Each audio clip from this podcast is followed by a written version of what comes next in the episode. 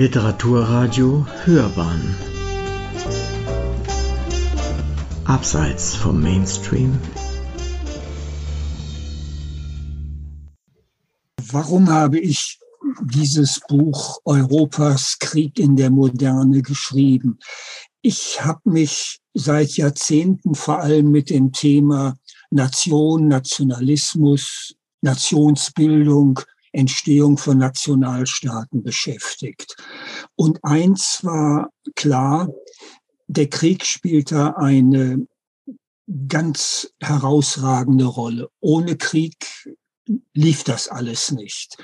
Und deswegen habe ich mir vorgenommen, die Rolle des Krieges in dieser Kriegsgeschichte Europas zu untersuchen. Und die Kriegsgeschichte Europas ist immer zugleich auch die Geschichte, wie sich dieses heutige Europa herausgebildet hat, äh, vor allem in seiner staatlichen Gestalt.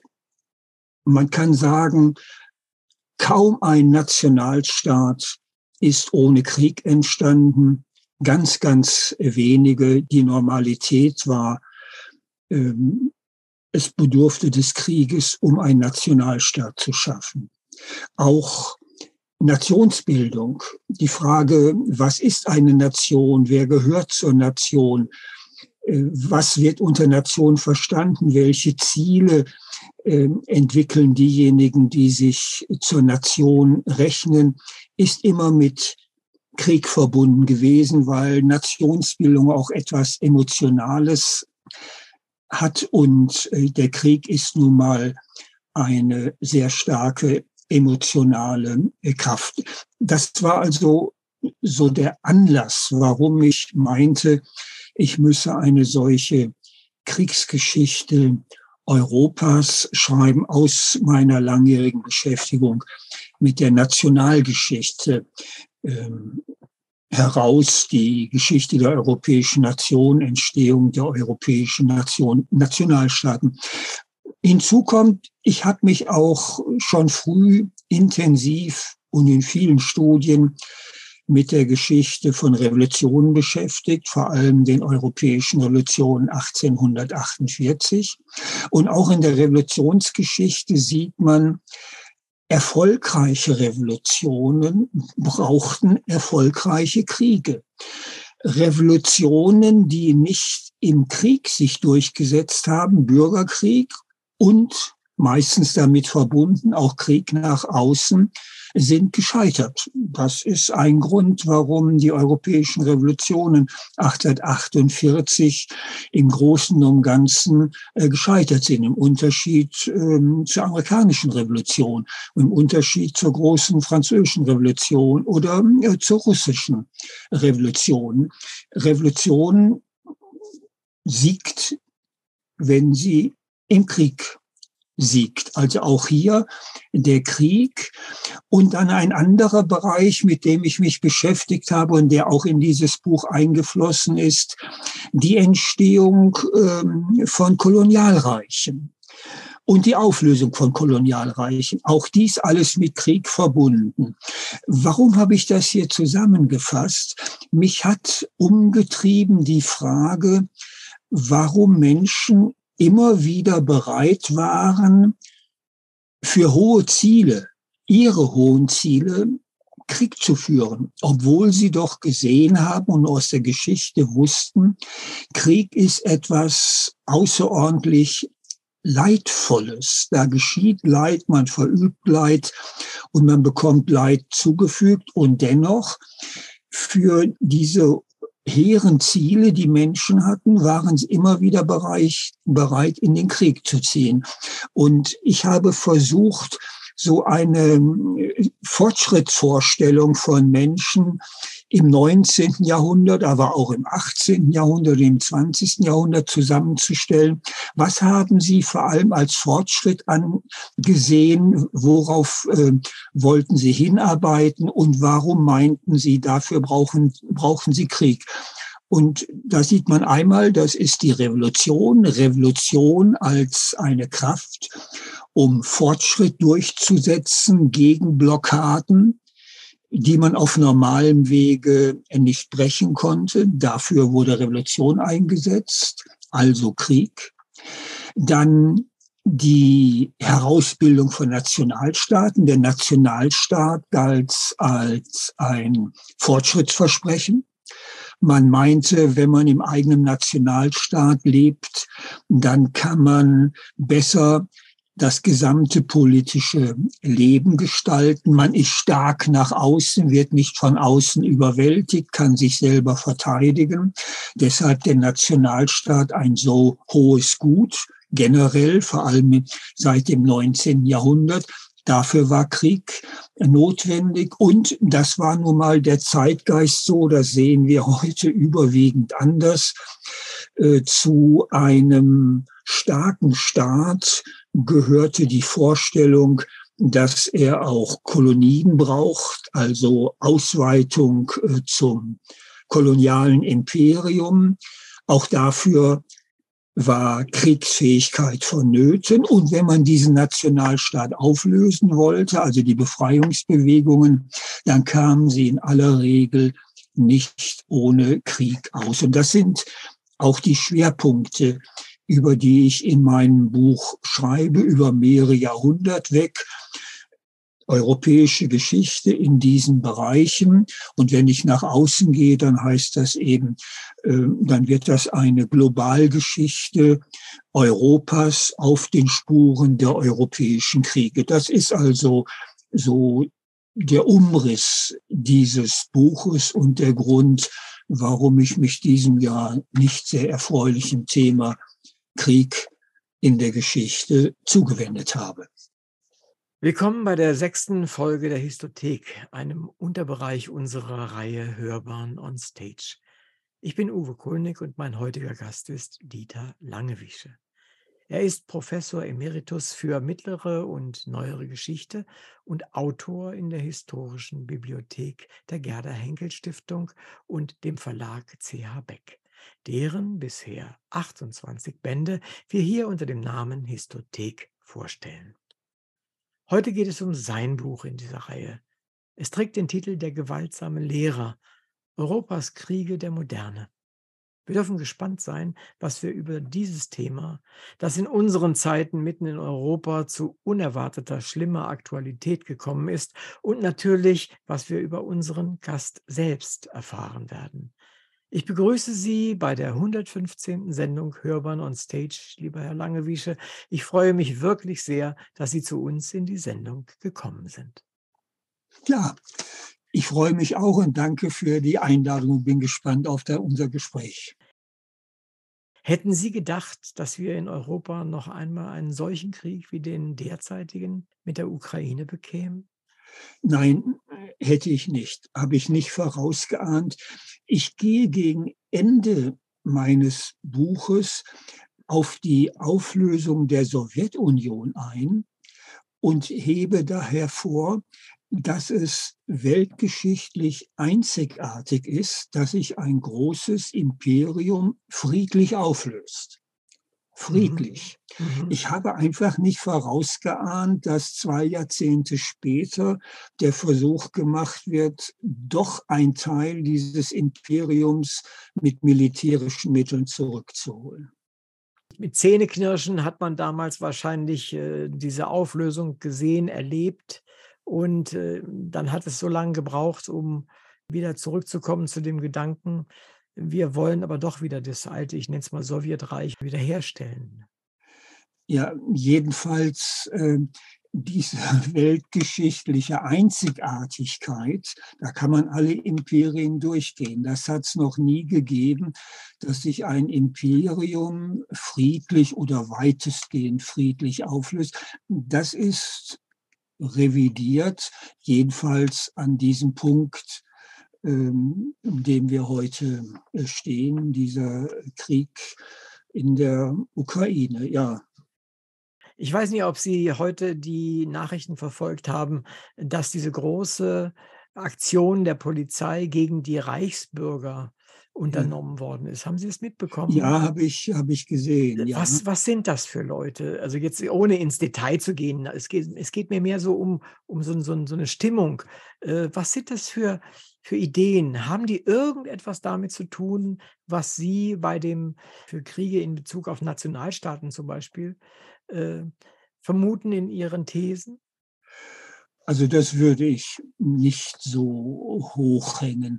Das ist auf jeden Fall eine Gruppe von Menschen, die den gegenwärtigen Staat nicht äh, anerkennen will. Das hat es oft in der Geschichte gegeben. Daraus sind auch Revolutionen entstanden, nationale Revolutionen.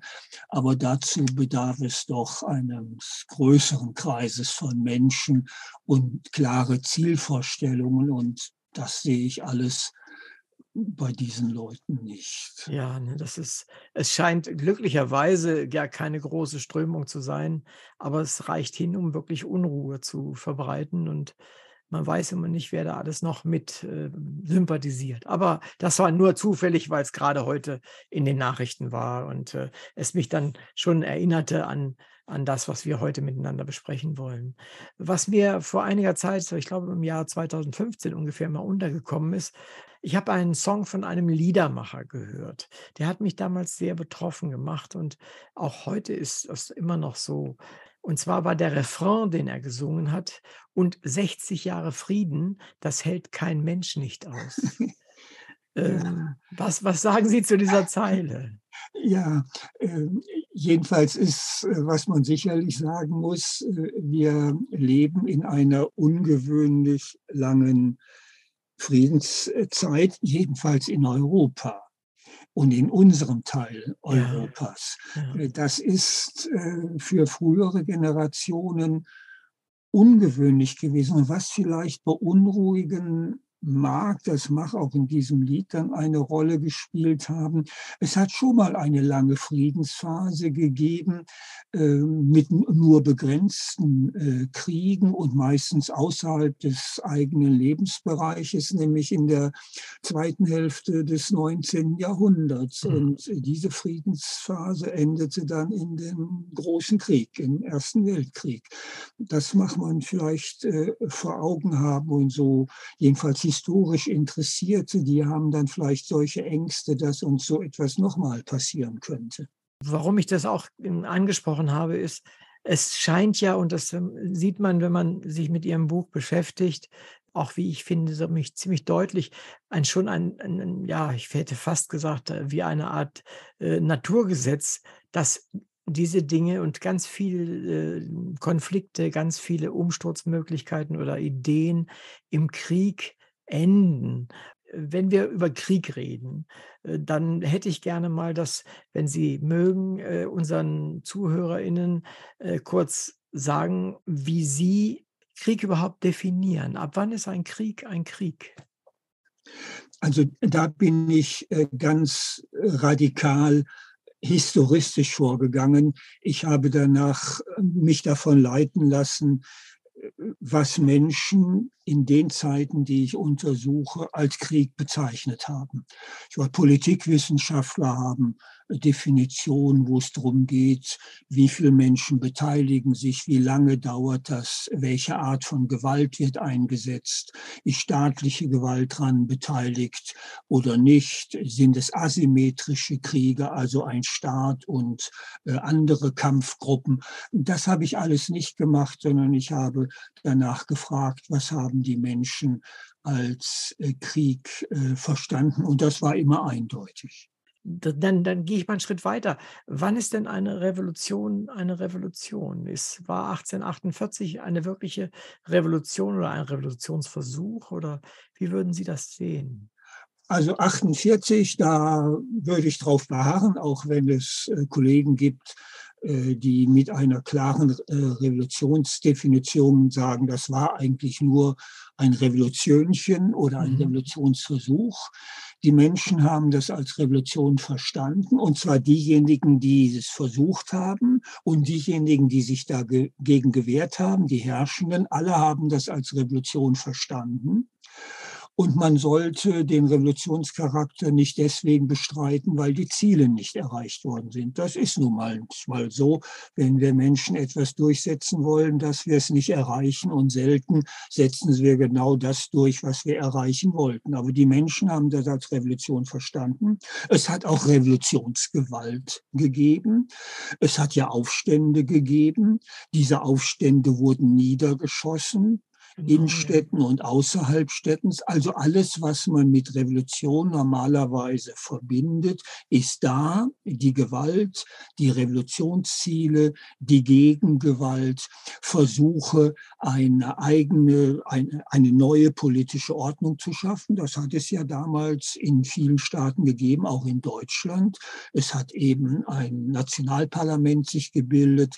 Es hat eine nationale Regierung gegeben. Es hat Kriege kriegerische Auseinandersetzung gegeben um bestimmte Gebiete, ob die nun dazugehören oder nicht. Also all das hat es gegeben. Und mhm. von daher sehe ich überhaupt keinen Grund zu bestreiten, dass dies eine Revolution gewesen ist. Es war eine Revolution, in der die Revolutionäre nicht willens oder nicht in der Lage gewesen sind, einen großen Krieg durchzuführen gegen die gegenrevolutionären Mächte. Daran, das war der Hauptgrund, warum die Revolution gescheitert ist. Aber es war eine Revolution und die großen Gegenrevolutionäre, der russische Zar, der preußische König, äh, der habsburgische Kaiser, sie haben Truppen eingesetzt. Sonst wären sie dieser Revolution nicht Herr geworden. Mhm, verstehe. Sie sprechen in Ihrem Buch überwiegend von Kriegen in Europa, bis auf die Kolonisationskriege. Äh, warum haben Sie sich auf Europa bezogen? Ist aber das einfach nur Ihr Forschungsschwerpunkt oder sehen Sie dort Be Besonderheiten im Gegensatz zu dem Rest der Welt, sage ich mal? Ähm, also die Beschränkung lag in erster Linie daran, dass ich auch ein begrenztes Buch schreiben wollte. Sonst eine Globalgeschichte des Krieges, die hätte dann ganz anders aussehen müssen. Ich habe lange darüber nachgedacht, weil ich mir von vornherein nicht klar gewesen ist, äh, dass ich das Buch ausschließlich auf Europa begrenze. Und ich wollte auch nach außen blicken, weil dort andere Arten von Kriegen geführt wurden. Da können wir vielleicht gleich noch mal drüber sprechen. Und um diesen Blick nach außen zu bekommen, habe ich dann die europäischen Kolonialkriege einbezogen und am Beispiel Afrikas auch gefragt, welche Art von Krieg ist denn dort geführt worden, bevor die Kolonialherren dorthin kamen, um die Kriege, die Art des Krieges, wie sie sich im Europa des 19. Jahrhunderts herausgebildet hat, von außereuropäischen Kriegen abgrenzen zu können. Ja, das finde ich ist auch ein, ganz besonders äh, interessanter Punkt. Sie, Sie gehen ja da auch in Ihrem Buch drauf ein. Äh, letztendlich fragt sich ja, hat der Krieg die moderne Welt geprägt oder die moderne Welt den Krieg? Das ist ja auch eine, eine interessante Fragestellung. Ja, ich glaube, das äh, war eine Wechsel. Ähm, Wirkung. Die moderne Welt, so wie wir sie dann, wenn wir mal in Anfänge des 20. Jahrhunderts hineinblicken oder auch weiter ins 20. Jahrhundert hinein, diese moderne Welt ist in hohem Maße vom Krieg geprägt worden. Auf jeden Fall, was die staatliche Gestalt angeht, aber in vielen anderen auch, etwa die, die Technik. Krieg war ja, äh, das ist schwer für uns zu begreifen, wenn man auf die leidvolle Geschichte von Kriegen schaut, aber Krieg war immer eine große Gestaltungskraft. Und Krieg hat eben auch Technik vorangetrieben und vieles andere. Also Krieg war eine Gestaltungskraft und hat diese dieses Europa, wie wir es heute kennen, gestaltet in einer Vielzahl von Kriegen und im 20. Jahrhundert eben mit den beiden großen Weltkriegen, aber im 19. Jahrhundert auch schon mit den Kriegen, die zur Formierung von Nationalstaaten geführt haben. Und im 18. Jahrhundert hat sich die europäische Welt herausgebildet äh, mit äh, den Schwerpunkten Großbritannien, Frankreich, mit Russland und mit deren imperialen Ausgreifen. Alles äh, Kriegsgeschichten. Von daher, ja, äh, Krieg ist eine ganz große Gestaltungskraft und dieses Europa ist das in hohem Maße das Geschöpf von Kriegen. Damit bestreite ich überhaupt nicht, dass es nicht europäische Werte gegeben hat, die äh, europäische Gesellschaft miteinander verbunden haben. Aber das ist kein Gegenpunkt zum Krieg, sondern Krieg und gemeinsame Werte können zwei Seiten einer Medaille sein und waren es auch. Sie, Sie meinen damit, dass Kriege letztendlich das war etwas, was Sie in Ihrer Einleitung auch gesagt haben, was mich irgendwie etwas aufmerksam gemacht hat, nämlich es war da die Rede von hehren Werten. Diese hehren Werte, für die Kriege geführt werden, sind ja doch sehr subjektiv, äh, was man darunter versteht. Und jetzt sag, sprachen Sie ja eben von den europäischen Werten und zum Beispiel dem Wert der Demokratie äh, und äh, der Menschenwürde. Aus diesen Gründen sollte man ja eher eigentlich keinen Krieg führen. Aber es kann passieren, dass es doch getan werden muss. Wackeln da nicht Ihre, Ihre Thesen äh, an dieser Stelle oder, oder wie, wie bauen Sie das ein? Also nehmen wir Ihren Stichwort Demokratie. Ja. Demokratie als ein Wert, den man verwirklichen will. Die Revolutionen des 19. Jahrhunderts und auch noch im 20. Jahrhundert hatten das Ziel von Seiten der Revolutionäre, Demok Demokratie durchzusetzen. Das gilt für 1848, das gilt aber für andere Revolutionen im 19. Ähm, Jahrhundert so. Und auch die Revolutionen, die den ersten Weltkrieg beendeten, jedenfalls in Mitteleuropa. Bei der russischen Revolution ist das was anderes, aber in Mitteleuropa, in Deutschland, etwa in Österreich, dienten dazu oder hatten das Ziel, doch den demokratischen Staat durchzusetzen. Und im 19. Jahrhundert haben die Revolutionäre gesagt, wenn das anders nicht zu erreichen ist, oder in der französischen Revolution und der amerikanischen Revolution, als man sich von Großbritannien gelöst hat, da haben die Revolutionäre gesagt, wenn das anders nicht zu erreichen ist, dann mit Krieg. Also die haben Durchsetzung von Demokratie an Krieg gebunden. Und das waren Demokraten. Also letztendlich wird äh, die Kriegsidee benutzt für Ideen, wobei ähm, da erstmal noch keinerlei Wertung drin ist. Wertung in, in dem Sinne, meinen Sie, ob man Krieg positiv oder negativ äh, sieht? Wir können ja da wieder mal ins, ins, Aktuelle hineinspringen, was das, was dort gerade von Russland ausgehend, also von Putin gemacht wird, was wäre denn außer der Idee vielleicht, die wir ja vermuten, wir können es ja nicht wissen, äh, wieder das alte Sowjetreich in gewisser Weise wieder äh, herzustellen? Was wäre denn das für eine Idee und warum er Menschen umbringt, warum er dort in das Land einmarschiert und so weiter? Und auf der anderen Seite haben wir ja gerade gesagt, es wurde auch der Krieg eingesetzt, um Demokratien durchzusetzen oder sowas ja. oder Menschen zu befreien. Also gehen wir mal auf die Revolution dann an der Stelle mit dem, mit mit dem äh, Krieg in, mit dem Bürgerkrieg in Amerika oder so etwas. Ja, ja äh, wenn ich sage, Krieg wurde eingesetzt, um ein hehres Ziel durchzusetzen, wie mhm. den unabhängigen Staat, die Ausgestaltung dieses Staates zur Demokratie, Durchsetzung bestimmter Rechte, äh, dann sage ich ja nicht, es ist gerechtfertigt, Mhm. für solche Ziele den Krieg einzusetzen, sondern da bin ich jetzt Historiker und frage danach, was haben Menschen unternommen, um solche hehren Ziele durchzusetzen? Und meine Antwort ist, sie haben nicht gezögert, Krieg einzusetzen.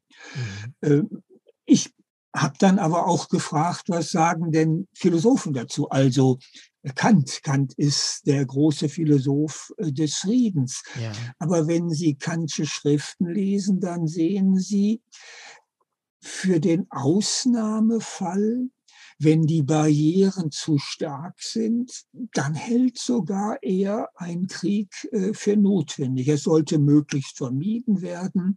Er versucht auch die Revolution sehr zu umzäunen, denn er hat ja erlebt in der französischen Revolution, wie sie über alle Ufer treten äh, kann. Aber er sagt nicht grundsätzlich, Revolution nicht, ist nicht erlaubt, sondern er sagt, die französische Ereignis, die französische Revolution ist ein Ereignis, so sagte er wörtlich, das vergisst sich nicht, vergisst sich nicht in der Geschichte der Menschheit. Also mhm. er sieht etwas Positives darin, obwohl so viel Gewalt dafür eingesetzt worden ist. Aber mhm. das positive Ziel rechtfertigt letztlich für ihn diese Gewalt. Mhm. Das scheint ja tatsächlich überall äh, zu sein, denn äh, ich weiß nicht, sehr, Sie haben doch alle, allerhand Tabellen in Ihrem Buch und auch äh, etliche Karten, sehr, was übrigens sehr hilfreich ist, um sich zu orientieren. Welches sind denn die häufigsten Motive für Kriege aus Ihrer Erfahrung? Tatsächlich die, die echten Motive. Also in der Staatengeschichte, und es sind nun mal Staaten gewesen, die hauptsächlich Kriege geführt haben oder gegen die revolutionäre Krieg geführt haben. Äh, in der Staatengeschichte ist es der Versuch, einen Staat zu gründen oder auszuweiten. Das sind, ist, äh, sind die Hauptziele. Und äh, bei den Menschen im, seit dem 19. oder seit dem späteren 18. Jahrhundert, den Menschen, die meinten, der Nationalstaat ist die Form, in der ich leben will, weil diese Form äh, die meisten Mitwirkungsmöglichkeiten für die Menschen bietet und die meisten demokratischen Teilhabechancen bietet. Und diese Nationalstaaten, da hat man nicht gezögert, äh, für sie den Einsatz von Krieg äh, zu rechtfertigen. Und das ist auch selten bestritten worden, dass das ein vernünftiges Ziel ist, um Kriege einzusetzen. Und man konnte Menschen auch mobilisieren, emotional mobilisieren, äh, auch Menschen, die sonst eher die Ruhe liebten und Pazifisten waren. Man konnte sie dann mobilisieren, wenn man sagte, der eigene Staat ist aber gefährdet und deswegen müssen wir uns jetzt mit Krieg wehren. Es ist für, für mich immer sehr auffällig gewesen, äh, gerade ich habe da, stütze mich da eher auf, auf Literatur äh, aus der Zeit um Fontane herum, dass dort Nationalstaat, äh, die Nation, äh, der Staat äh, jedes dritte Wort war. Es war eine, und da kam dann sofort Ehre und, ja. äh, und so weiter dazu. War das der Geist, der dann damalige Menschen in den Krieg führte und sie auch dann letztendlich, man kennt ja diese alten Bilder noch, mit Fahnen schwenkend und Blümchen schwenkend am, an den Zügen, wenn ihre Soldaten wegfuhren, äh, diese Begeisterung dann auch hervorzurufen. War das das Geheimnis des Nationalstaates? Ja, in ganz hohem Maße. Äh, Nation, äh, nationale Bindung beruht in ganz hohem Maße auf emotionale Zustimmung. Und ähm, Krieg ist der vielleicht stärkste Emotionsbildner, jedenfalls wenn es um kollektive Größen, um größere Bevölkerungsgruppen geht. Das war natürlich immer eine große Gefahr, weil man Krieg auch einsetzen äh, konnte, auch zu anderen Mitteln, zu nicht demokratischen Zielen, sondern Krieg lässt, ließ sich einsetzen, um Massen zu manipulieren. Das ist immer geschehen. Aber wenn man nur auf diese Manipulation schaut, die es zweifellos äh, gegeben hat, äh, dann verkürzt man den Blick und man schätzt nicht richtig ein, welche hohe Bedeutung äh, die Nation, nationale Ehre für die Menschen damals hatte. Da machen wir uns heute keine rechte Vorstellung mehr davon, was dieses Ehrargument ähm, bedeutet hat. Und nationale Ehre war eine Größe, äh, die man mobilisieren konnte und für die viele bereit waren, in den Krieg zu sehen und den Tod in Kauf zu nehmen.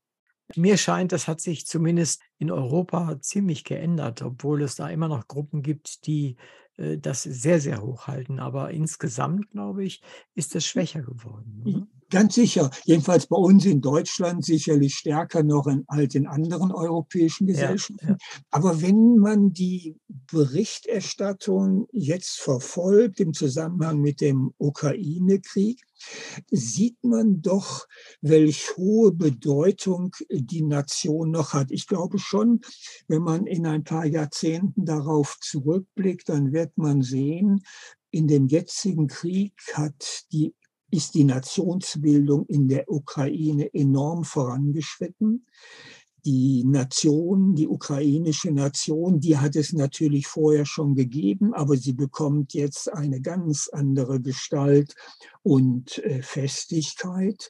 Und es hat äh, ja durchaus äh, Umfragen auch gegeben, die zeigen, auch in der deutschen Bevölkerung steigt jetzt wieder stärker die Bereitschaft äh, für das Militär Geld auszugeben oder sogar darüber nachzudenken, ob man zum Schutze des eigenen Staates äh, vielleicht bereit wäre, in den Krieg zu ziehen. Also da da ändert sich zurzeit ein bisschen etwas, habe ich den Eindruck. Äh, das sieht, sieht tatsächlich so aus, ja, da haben, da haben Sie recht.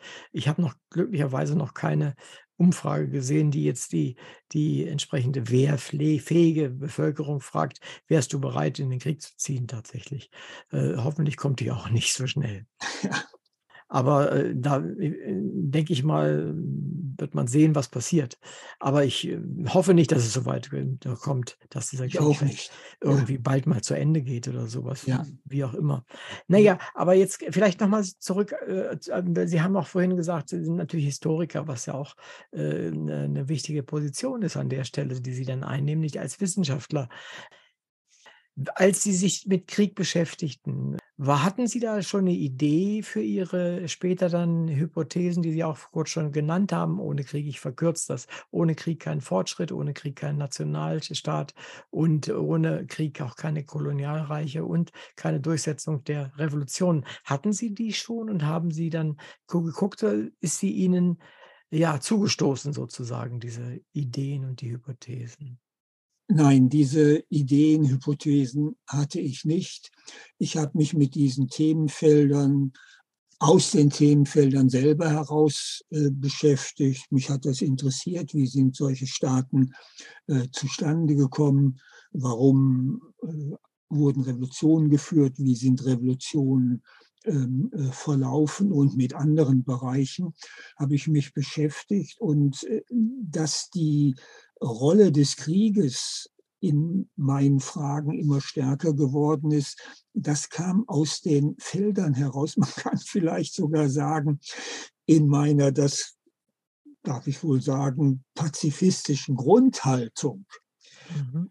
mussten mich diese Themenfelder eher dazu nötigen, dahin treiben, doch nicht an der zentralen Rolle des Krieges vorbeizusehen. Und das war eigentlich erst der Abschluss dieser Beschäftigung mit diesen Feldern, dass ich sagte, na jetzt äh, muss ich doch äh, darüber nachdenken und äh, darüber schreiben, welche Bedeutung dem Krieg dazu, dabei zukam und warum der, äh, diese Rolle so aus, von den Menschen als so außerordentlich bedeutsam angesehen worden ist.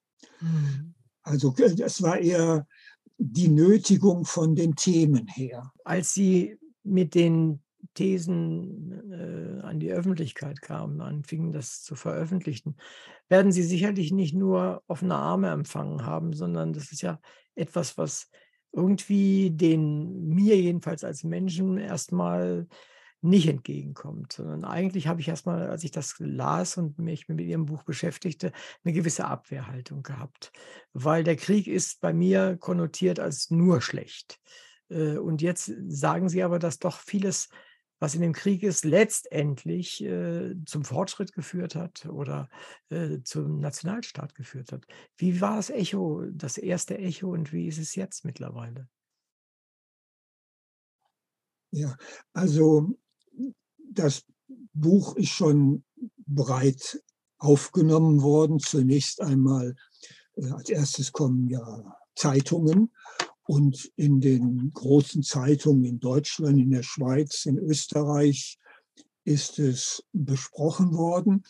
Ähm, das, was Sie formulieren, war in ganz vielen Besprechungen zu spüren. Irgendwie ähm, was, dass es den Rezensenten, Rezensentinnen unangenehm gewesen ist, ein solches Thema vorgeführt zu bekommen und jetzt eine Kriegsgeschichte äh, lesen zu müssen, äh, die das betone ich ja immer, die Gewalt, das Leid, äh, das ist ja bei mir überhaupt nicht an den Rand gedrängt, aber im Zentrum steht äh, die Frage, wozu wurde der Krieg eingesetzt und ich zwinge auch die Leser zu erkennen, dieser Krieg wurde eingesetzt für, für Ziele, die die Menschen für wichtig hielten und die wir heute ja auch noch für wichtig halten.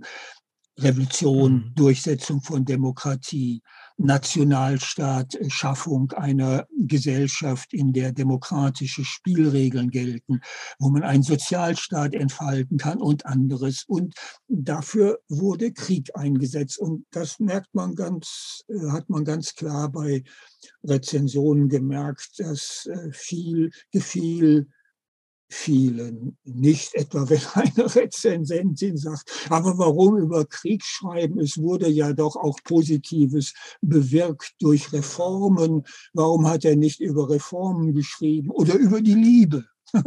ja, äh, sind schöne Themen, aber ich äh, habe mich der unangenehmen Aufgabe gewidmet, äh, nicht die schöne Kraft der Liebe, sondern die über, darüber zu schreiben, sondern zu fragen, welche Gestaltungskraft hatte denn der Krieg? Mhm.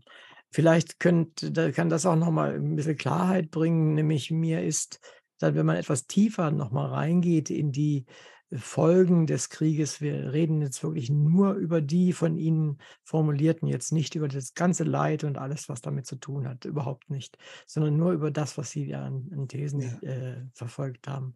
Ähm, sind diese Effekte, sind das Side-Effects oder sind die vielleicht tatsächlich systemimmanent? Was denken Sie? Also darüber haben viele kluge Leute schon in früheren Zeiten nachgedacht, Philosophen, Soziologen, andere. Und diejenigen, die sich intensiv mit Krieg beschäftigt haben, waren schon der Meinung, das sind systematische Effekte und es gab immer welche, dazu zähle ich nicht, ähm, die meinten, ähm, Krieg sei von Zeit zu Zeit notwendig, um überhaupt Blockaden zu ähm, durchbrechen. Der Meinung bin ich äh, überhaupt nicht. Als Historiker habe ich ganz gezielt danach gefragt, für welche konkreten Zwecke wurde dieser Krieg eingesetzt. Nur auf Ihre Frage, das ist nicht äh, so ein Nebeneffekt, sondern das ist schon etwas Zentrales, äh, dass durch Krieg Aufbrüche geschaffen werden. Unab äh, das mhm. sagt wirklich gar nichts gegen die leidvolle Geschichte des Krieges. Äh, und insofern würde ich auch sagen, ähm, ich betrachte nicht den Krieg an sich und nicht den Krieg in allen Wirkungen. Man kann eine Kriegsgeschichte auch ganz anders schreiben, wenn man über die Drangsalierung der Menschen schreibt und über ihr Leid. Aber meine Frage war eben, für welche Ziele haben Menschen Krieg eingesetzt und waren sie bereit, Krieg zu bejahen und sich selber daran zu beteiligen oder ihre Kinder in den Krieg zu schicken, Mütter etwa. Mhm. Mhm. Mhm. Ja, das ist ja die Menschen in den Krieg schicken. Das ist ja nochmal eine andere, eine ganz andere Nummer, äh, wenn man sich da entscheiden, entscheiden muss. Oftmals wird es ja einfach angeordnet und dann muss man der Idee folgen, ob man will oder nicht. Äh, und man weiß ja, wohin das unter Umständen führt. Die in Häkchen, die Leichensäcke kommen ja dann Ja. heutzutage mit dem Flugzeug zurück. Ähm, wenn ich Sie vielleicht mal in mein Kompetenzgebiet entführen darf. Ich bin von Haus aus äh, Zoologe, Biologe und Zoologe, Neurophysiologe äh, und habe mich auch lange noch mit, mit Verhaltensforschung äh, beschäftigt. Ähm, in Zentralafrika führt zum Beispiel schon seit langer Zeit eine sehr große Schimpansengruppe. Das sind mehr als 200, 300 Tiere, Krieg, wie wir es nennen würden, gegen eine kleinere Gruppe. Das sind ungefähr nur 70 bis 100. Also ein großes Land gegen ein kleines Land, wenn Sie mir mal diesen Vergleich gestatten. Äh, übrigens, Sie machen das mit ziemlich menschlichen in Häkchen Verhaltensweisen, wie es auch in menschlichen Kriegen passiert. Was denken Sie als Mensch, als Wissenschaftler, als der, der sich so lange mit damit beschäftigt hat? Haben unsere Kriege mal so angefangen? Sind sie daher womöglich natürlich evolutionären Ursprungs? Ähm, ja, ich ähm, in dem Forschungszusammenhang, in dem ich in Tübingen äh, lange gearbeitet habe, so ein großer Forschungsbereich Kriegserfahrung, äh, da hatten wir auch einen Zoologen mal bei uns, den ich gebeten hatte, uns äh, darüber in, zu informieren, führen Tiere Krieg? Er sagte ja.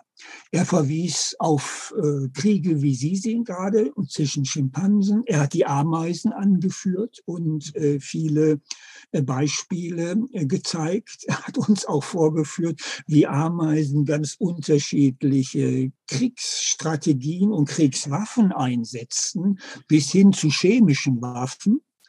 Also das äh, wirkte wirklich wie eine Analogie zur menschlichen Kriegführung. Zu Ihrer Frage ist das gewissermaßen in der Genealogie des Menschen angelegt. Diejenigen, die sich mit Kriegen in der Menschheitsgeschichte ganz weit zurück beschäftigt haben. Das tue ich nicht. Das ist eine andere Gruppe von Historikern, Früh- und Vorzeitforschung. Die sagen uns, ähm, dass die menschliche Geschichte von Anfang an mit Kriegen äh, verbunden ist, und zwar solche Kriege, wie Sie sie jetzt von den Schimpansen äh, beschrieben haben. Also das scheint in der Tat ähm, in dieser, in der Natur ähm, äh, zu liegen und ins, an, da angelegt. Und wenn Menschen wenig Kriege führen und die Kriege reduzieren, so ist das harte und notwendige, harte Kulturarbeit, Rechtsarbeit, ähm, Schaffung von internationalen Friedensordnungen, vom Völkerrecht, das immer wieder durchbrochen wird. Aber das ist harte Arbeit aus dieser Geschichte der Normalität von Kriegen herauszukommen. Mhm. Der Normalität von Kriegen. Das ist, also das äh, kommt mir nämlich auch tatsächlich so vor. Ich hatte ja die, die Schimpansen genannt, weil sie halt äh, uns sehr nahe stehen. Und äh, da wird es immer wahrscheinlicher, je näher uns die, diese Tiere kommen. Ameisen sind ja, da können wir noch sagen, die sind ja weit weg. Ne? Und es gibt ja verschiedene andere Tiere auch, die da sowas ähnliches tun. Aber sie sind noch weit weg, aber die Schimpansen sind uns schon extrem nah. Und da ist es, glaube ich, ich glaube, es ist eher ein, ein äh, haben Sie da vielleicht auch Hinweise für in Ihrer Forschung? Es ist wirklich eher eine Frage, wie kriegen wir es hin, Ja. keinen Krieg zu Ja, führen? das ähm, ist äh, wirklich äh, die äh, zentrale Frage und äh, glücklicherweise äh, findet man in der Menschheitsgeschichte, gerade auch in der jüngeren, ja viele Belege dafür, dass uns das gelingen kann. Aber wir sehen auch, äh, es ist immer, es bleibt äh, prekär. Und in der Ukraine sieht man es kann leicht äh, durchbrochen werden, dieses gewissermaßen Vertragsgespinst, das wir gemacht haben, um den, um den Krieg auszugrenzen. Dies, das kann zerrissen werden und wird immer wieder zerriss, zerrissen und jetzt auch in Europa. Das ist eine Niederlage, finde ich, bei unseren Bemühungen, Krieg äh, zu vermeiden. Aber vor dieser Niederlage darf man nicht kapitulieren. Und in Europa, würde ich sagen, ist die Europäische Union ja auch ein Versuch und ich finde ein bisher doch gelungener Versuch, die Staatengeschichte nicht mehr mit Krieg zu verbinden. Konflikte zwischen EU-Staaten müssen auf dem Rechtswege und auf dem politischen Wege ausgetragen werden. Und bei allen Konflikten, es gibt ja scharfe Konflikte, niemand droht mit Krieg. Daran sieht man, es kann durchaus äh, gelingen, aber dieses Gelingen ist gefährdet ist gefährdet, das denke ich auch, zumal es ja doch äh, mittlerweile mit dem Größerwerden der EU und in, in, in, Staaten, die noch nicht so lange sozusagen die rechtsstaatlichen Wege verfolgen, wird es ja auch immer schwieriger, denke ich mal, das hinzukriegen. Und wenn jetzt äh, ein großer Staat hingeht und einen Krieg spielt in Häkchen, in der Ukraine, dann sind natürlich auch die EU-Staaten, wenn sie in wirtschaftliche Not geraten zum Beispiel oder in, in Bedrohung, wenn ich mir überlege, Polen direkt daneben oder sowas, ja, äh, dann wird sicherlich es dort auch immer schwieriger, diesen Weg des Nichtkrieges einzuhalten und nicht zurückzuschießen, um mal so eine sehr martialische Vokabel zu, zu bemühen. Ja, aber da haben Sie sicherlich recht. Ähm, aber man muss da ja unterscheiden, wenn man jetzt auf ähm, Polen etwa blickt oder auf die baltischen Staaten. Mhm. Ähm, wenn dort an Verteidigung, notfalls auch mit Waffengewalt gedacht wird, dann auf Gefährdung von außen. Aber im Innern hat ja bei allen Konflikten, die wir jetzt haben, in welcher Art in der EU, in welcher Art der Ukraine geholfen werden soll. Aber es ist ja doch ein Konsens innerhalb der EU, darf so etwas nicht passieren und die EU will gemein, gemeinsam diese Gefahr, die von außen droht, abwehren. Also die Gefährdung von außen hat nicht zu einer inneren Kriegsbereitschaft geführt. Eher im Gegenteil, würde ich sagen. Das ist ja doch sehr positiv. Mhm, das ist zumindest vernünftig, was es ja nicht immer war. Vielleicht nochmal zu dem wissenschaftlichen Bereich. Was war die größte wissenschaftliche Überraschung, die Sie bei Ihrer Forschung zum Krieg und den Begleitumständen erfahren haben? Also, ich habe eigentlich nicht damit gerechnet, dass in den europäischen Gesellschaften, und ich habe mich bemüht, nun, äh, wenn auch mit Schwerpunkten, doch möglichst alle einzubeziehen, ähm, dass die Bereitschaft zum Krieg so überaus ausgeprägt gewesen ist und dass man eigentlich kaum Gegenbeispiele gefunden haben, jedenfalls die Bereitschaft zum Krieg, wenn es um zentrale Ziele ging, die man durchsetzen ähm, äh, wollte.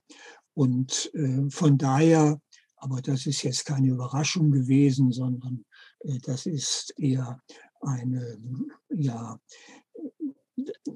eher eine Bewunderung, mit der ich darauf blicke, äh, umso bewundernswerter finde ich es, wie man dann im 20, in der zweiten Hälfte des 20. Jahrhunderts es doch verstanden hat, aus dieser Kriegsgeschichte Europas auszusteigen, indem man ähm, staatliche Verbindungen hergestellt hat, bis hin schließlich zu dieser Europäischen Union, die verschiedenen Etappen, die entstanden sind, dass sich also so verbitterte Kriegsgegner äh, dann doch zusammenfinden konnten. Und das ist ja doch geschehen im Rückblick auf diese europäische Kriegsgeschichte, die niemand mehr fortsetzen wollte, weil auch die Sieger letztlich Verlierer waren in ihrer gesamten Gesellschaft. Das ist eine Einsicht, äh, ich finde, da können wir durchaus mit Bewunderung auf diese Generation, die damals das neue Europa gestaltet hat, blicken. Die hat in der Tat äh, aus der Kriegsgeschichte Europas gelernt. Ja, wir haben gelernt. Äh, zumindest die allermeisten haben gelernt. Das kann man, kann man sicherlich so sagen. Und die Strukturen, die wir haben, zielen ja auch dahin, dass wir das nicht, nicht gleich wieder morgen wieder einen neuen Krieg anzetteln. Wenn Sie Ihr Buch heute während dieses Ukraine-Krieges sozusagen noch einmal überarbeiten sollten, würden Sie etwas an irgendeiner Stelle wesentlich ändern wollen oder müssen? Also ich glaube nicht. Ich müsste allerdings ähm, diese wenigen Seiten, wo ich auf die Auflösung des Sowjetimperiums schaue, die müsste ich überarbeiten, aber nicht einmal da in dem Sinne, dass ich sage, es war falsch, die friedliche Auflösung des Sowjetimperiums als weltgeschichtlich singulär zu bezeichnen. Aber die Vorsicht des Historikers, die dann rückblickend greift, äh, würde mich dann nötigen zu sagen, aber ähm, man sieht hier, es kann noch nach einer erheblichen Zeitspanne einen Nachklapp äh, geben, aber nicht in dem Sinne, da würde ich dann doch versuchen, diesen Ukraine-Krieg, soweit wir ihn jetzt schon richtig einschätzen können. Er läuft ja noch, ja, das richtig, ist ja schwierig, ihn richtig einzuschätzen. Aber selbst dieser Krieg äh, führt offensichtlich nicht dazu und wird wohl auch nicht in der Absicht geführt, die Auflösung des Sowjetimperiums gänzlich rückgängig zu machen und dieses Imperium wiederherzustellen, sondern es geht um eine, ja, sehr leidvolle und äh, ich, natürlich völkerrechtsverletzende Partialkorrektur. Also man muss vorsichtig sein, wenn man diesen Krieg jetzt einschätzt und in eine lange äh, europäische Kriegsgeschichte einordnet. Hm, verstehe. Dazu ist ja viel zu frisch und die Motive ja. vielfach noch sehr unklar und äh, ja auch diffus. Ja. Welche Rolle spielt eigentlich der Machtbegriff beim Krieg führen? Ganz zentral. Äh, ganz zentral.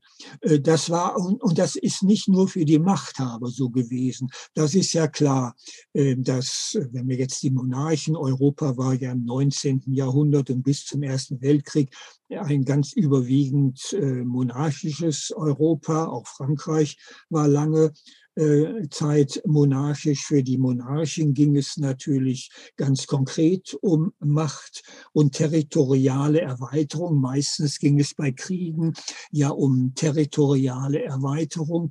Territoriale Erweiterung bedeutete ein Machtzuwachs, Machtressourcen, Menschen, Wirtschaft, alles, was dazu gehört, hat sich ausgeweitet, also Macht war da ganz zentral. Aber auch ähm, für die gesellschaftlichen Gruppen, die sich in Nationalbewegungen organisierten, war Macht wichtig. Wenn wir in die Euro, wenn wir in die deutsche Geschichte schauen, so hatten die Menschen vor Augen, äh, dass das frühere Deutschland, das alte Reich, das heilige römische Reich deutscher Nation, dass das immer kleiner geworden ist. Mhm.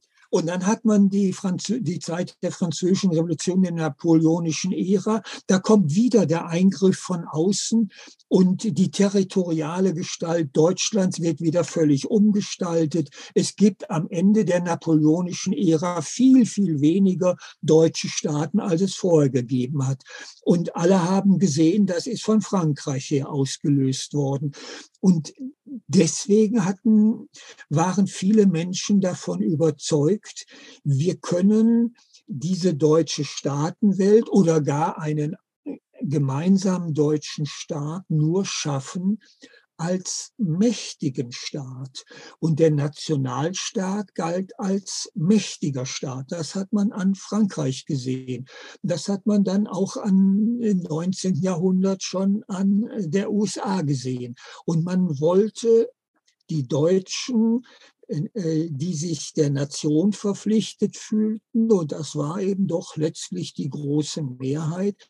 Die war überzeugt, Deutschland kann nur äh, irgendwie geachtet und wie man heute sagt, auf Augenhöhe mit den anderen leben, wenn man in einem mächtigen Staat lebt, also in einem Nationalstaat. Also auch für die war Macht ein ganz zentrales Kriterium. Nicht in dem Sinne, dass man deswegen andere angreifen will, mhm. sondern das war erstmal eine Abwehrmacht. Ja, verstehe ich. Einfach, einfach da sein und stark sein. Das ist äh, ja, die Idee, die Sie sein. meinen. Stark sein. Ja. Ne? Mhm. Stark sein. Weil bei Starksein fällt mir ein, wir haben ja nun, auch wenn es nicht direkt zu Ihrem Buch und zu Ihrem äh, Arbeitsgebiet gehört, aber es gehört letztendlich zur Welt und zur Welt des möglichen Krieges. Äh, wir haben ja China zum Beispiel dort. China ist ja nun das größte, äh, bevölkerungsreichste Land der Welt. Es, ist, hat viel, viel Power, viel mehr noch als äh, Indien und, und, und. Und ähm, was denken Sie, wenn die Krieg haben die ja im, im Wesentlichen geführt, indem sie angegriffen wurde. Japanisch-chinesische Krieg zum Beispiel oder eben damals äh, zu den Boxeraufständen und so weiter. Aber äh, was denken Sie, diese Staaten, so wie, wie China, sind so groß, sie sind so stark, werden die auch Krieg führen, um sich vielleicht noch ran, voranzubringen unter ihrer Thesenbeachtung, die Sie aufgestellt haben? Also ich hoffe, dass äh, China stark genug ist, um die Expansionswünsche, die es hat, auf wirtschaftlichem Weg durchzuführen. Das ist ja ganz eindeutig. Man will ähm, an den USA möglichst vorbeiziehen als Wirtschaftsmacht und wird, will wirtschaftlich dominieren. Wenn man sieht, ähm, wie China also die eigenen Interessen äh, durchsetzen will, etwa in Afrika, dann kann man doch hoffen, dass dies nicht mit militärischen Mitteln versucht wird, wenngleich man sehen muss, ähm, mit Blick auf Taiwan wird dezidiert gesagt, wir schließen keineswegs Krieg aus, mhm. um das, was vermeintlich, so jedenfalls die Begründung, uns gehört, äh, zur chinesischen Nation gehört, wiederzuholen.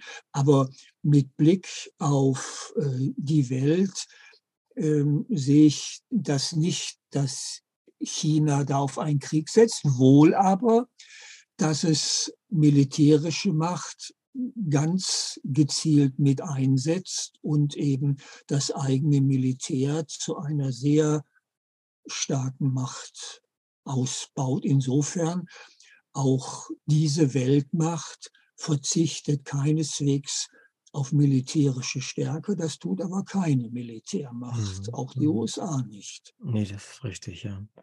Äh, gibt es überhaupt äh, letztendlich nach Ihrem Wissen Bereiche der Welt, wo Krieg keine Rolle gespielt hat? Sehe ich nicht. Nein, äh, sehe ich nicht. Krieg ist ein globales und weltgeschichtliches Phänomen. Das hat es überall gegeben. Ja, nein, das sehe ich nicht. Also mir ist auch nichts eingefallen. Vielleicht die eine oder andere Insel, die wir jetzt nicht auf dem Schirm haben. Aber das war es dann auch schon. Wir haben jetzt die ganze Zeit über Krieg gesprochen, über Staaten und wer das so alles macht. Wir haben noch nicht über den Menschen, der den Krieg eigentlich macht, gesprochen. ähm, Wer sich wie Sie intensiv mit diesem Krieg oder mit Kriegen befasst, dem können natürlich die Grausamkeiten, die Verheerungen, die Gewalt und, und all das Leid, das damit verbunden ist, nicht entgehen.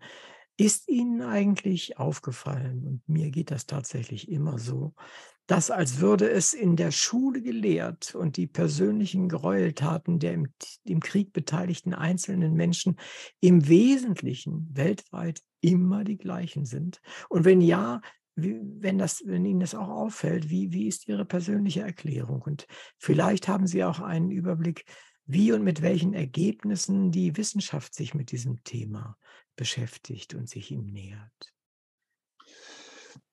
Ja, das macht die Wissenschaft auf, aus in unterschiedlichen ähm, äh, Zugängen.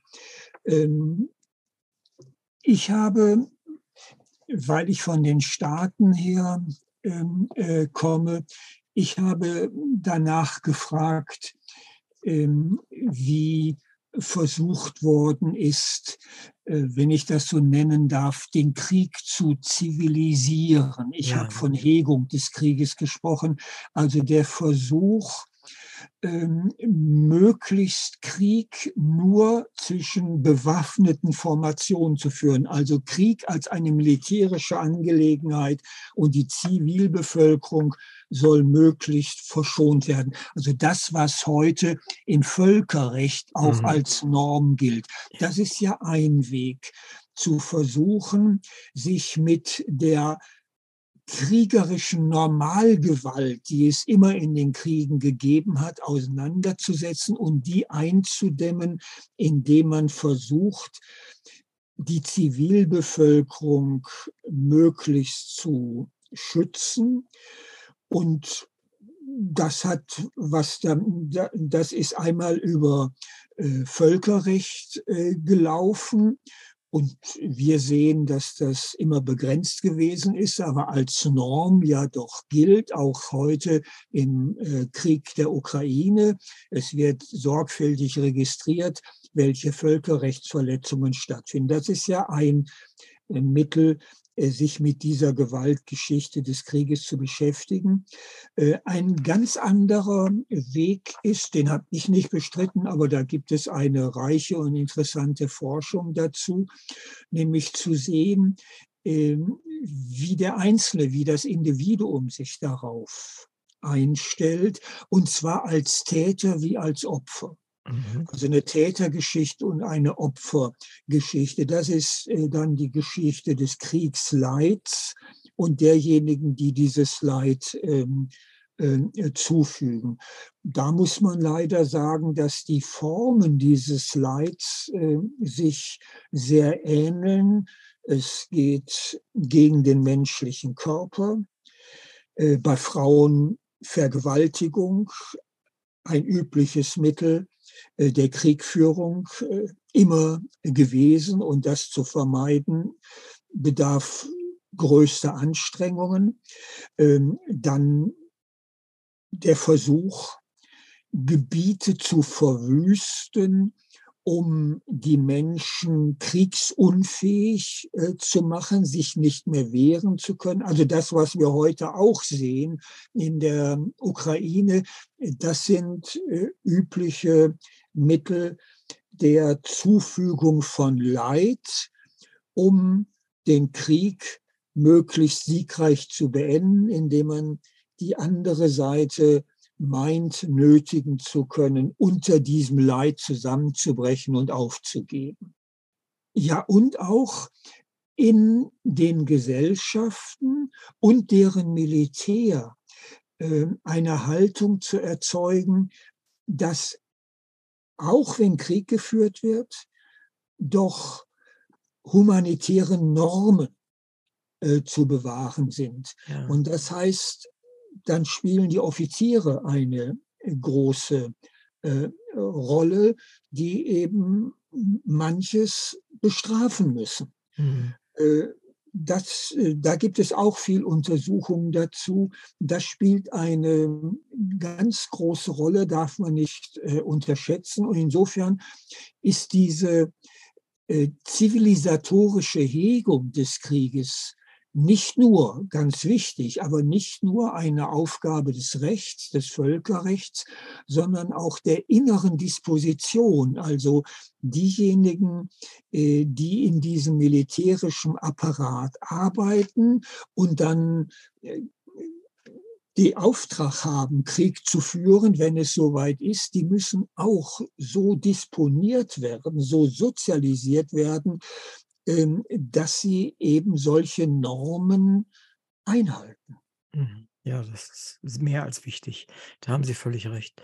Und das wir müssen an uns Men Menschen selbst arbeiten und versuchen, unsere Zivilisationsdecke immer schön festzuhalten, damit wir nicht Ja. äh, damit wir nicht bloßgelegt werden So sozusagen. ist es, ja. Ja, Jetzt ja. müssen wir langsam unser Gespräch beenden. Wir kommen zu den Schlussfragen, wenn es Ihnen recht ist. Ja. Wenn Sie aus Sicht des Forschers, des Wissenschaftlers blicken, welcher Frage sollte die Forschung in Bezug auf Kriege in dem von uns besprochenen Bereich aus Ihrer Sicht heute unbedingt angehen? Äh, ja, eine ganz zentrale Aufgabe ist das, was ich zum Schluss angesprochen hatte, nämlich wie müssen Gesellschaften und wie müssen ihre militärischen Formationen ähm, gebildet werden, darauf eingestellt werden, ähm, dass Kriege, wenn sie denn geführt werden, in anderer Weise geführt werden als das, was wir jetzt äh, zurzeit sehen und was leider auch in den Kriegen in unserer Zeit immer noch normal ist. Also das, was ich mit einem völkerrechtlichen Begriff ähm, die Hegung des Krieges nenne, Mhm. das ist, glaube ich, eine ganz zentrale Aufgabe, unabhängig davon, dass man natürlich in erster Linie sehen muss, Krieg möglichst zu vermeiden. Aber man muss sich auch darauf einstellen, das ist ja leider äh, die historische Wahrnehmung und auch die Gegenwartswahrnehmung, Kriege werden weiterhin geführt. Und dann muss man untersuchen, wie können diese Kriege gehegt werden, was ist dazu notwendig, was muss man unternehmen, wie müssen auch Gesellschaften sein, wie muss die Kultur in einer Gesellschaft sein, äh, dass sie eine solche unzivilisierte Kriegführung selber nicht ertragen will. Ja, vielen Dank. Das war also auch 'n, wie ich finde, ein recht gutes Schlusswort an der Stelle, wenn es für Sie auch okay ist. Ja, freut mich. Liebe Hörerinnen und Hörer, danke, dass Sie uns wieder zugehört haben. In der heutigen Sendung war Dieter Langewiesche mein Gast. Wir sprachen über sein Buch Der gewaltsame Lehrer, Europas Kriege in der Moderne. Es ist erstaunlich, was der Autor an Informationen über die von ihm untersuchten Gebiete zusammengetragen hat und wie er es uns Lesern zur Verfügung stellt. Wir betrachten zusammen mit dem Autor Kriege und ihre Wirkungen auf Gesellschaften aus wissenschaftlicher Sicht. Es ist sicher nicht leicht, bei dieser Sichtung all das Leid, das mit Kriegen verbunden ist, nicht immer im Vordergrund zu haben, sondern sich theoretisch distanziert mit diesem Auswuchs menschlicher Konfliktbehandlung auseinanderzusetzen. Dem Leser wird im Buch deutlich gemacht, wie sich der Autor mit Hilfe seiner Thesen dem Phänomen Krieg nähert. Das Buch ist durch seine Struktur, seinen Aufbau, durch die Deutlichkeit seiner Argumentation einiger hilfreicher Karten und Abbildungen sehr gut zu lesen und auch zu verstehen. Vor allem, wer es nutzt, um sich auch theoretisch mit der Idee Krieg kritisch auseinanderzusetzen, wird es mit Gewinn lesen. Ich bin Uwe Kulnig vom Literaturradio Hörbahn und sage vielen Dank, dass wir heute viel über die Kriege Europas und ihre nicht offensichtlichen Folgen und Motivationen und auch einiges über sie selbst erfahren durften. Auch im Namen unserer ZuhörerInnen sage ich Ihnen, lieber Herr Langewiesche, herzlichen Dank für Ihre Mitwirkung bei dieser Sendung. Ja, ich bedanke mich auch.